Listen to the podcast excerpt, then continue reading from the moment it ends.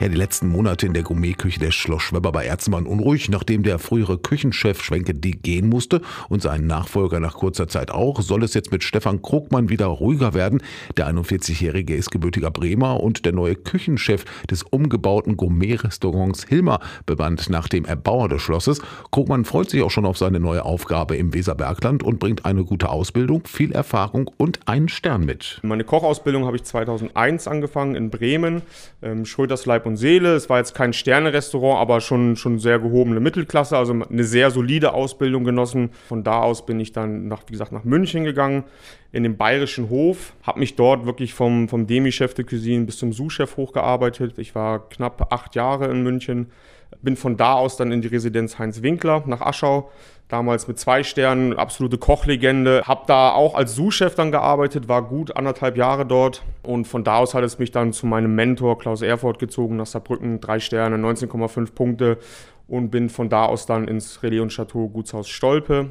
Das ist ja kurz vor Usedom und das war dann quasi tatsächlich meine erste richtige Küchenchefstelle ähm, und habe dort zwei Jahre lang den Stern verteidigt und wir sind unter anderem vom Gusto zum Newcomer des Jahres ausgezeichnet worden. Und diesen Samstag werden Krogmann und sein Team im neuen Gourmet-Restaurant erstmals kochen und sich den Gästen präsentieren. Und sind natürlich jetzt die letzten Tage schon so wirklich in den vollen Zügen zum Produzieren für die Eröffnung, gerade für Samstag. Ähm, da haben wir ein volles Haus gleich komplett. Wir starten natürlich im Dezember, ist immer so mit der Gastro-stärkste Monat eigentlich, kann man sagen.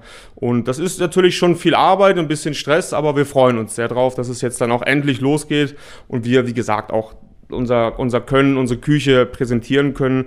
Das Restaurant ist einfach wirklich von der Sprache wunderschön geworden und es spiegelt wirklich, muss man sagen, eins zu eins die Küche wieder, die ich auf den Teller bringe. Ja, also das ist wirklich, es ist die Klassik, ist natürlich so die Basis, aber es ist einfach leicht, es ist modern, es ist ein bisschen jung, es ist, es ist frisch, es ist, es ist, es ist hell und das passt halt wirklich, harmonisiert wirklich sehr, sehr schön.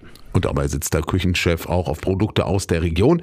155 Euro kostet ein Menü pro Person, also eine Küche nur für Besserverdiener? Also auf gar keinen Fall. Ich finde, man muss das immer so ein bisschen verbinden, wie es ist was Besonderes. Wenn man einen Abend zu uns kommt. Man kann das wie mit einem Theaterbesuch oder mit einer Oper verbinden. Da geht man ja auch jetzt nicht jeden Tag oder einmal am Wochenende hin. Das ist vielleicht für einmal im Monat oder auch zum Geburtstag, zum Hochzeitstag. Also es soll schon natürlich was Besonderes sein. Und man muss auch ganz klar sagen, für das, was man bei uns geboten bekommt, von den, von den Produkten, von dem Handwerk, von, auch von den Mitarbeitern, die halt wirklich jeden Tag ihr Herzblut da reinstecken, ist der Preis definitiv nicht zu hoch. Und es soll natürlich schon was Besonderes sein. Es ist nichts für jeden Tag, das ist ganz klar. Aber es ist ist, man kann sich das mal gönnen, es ist eine Belohnung.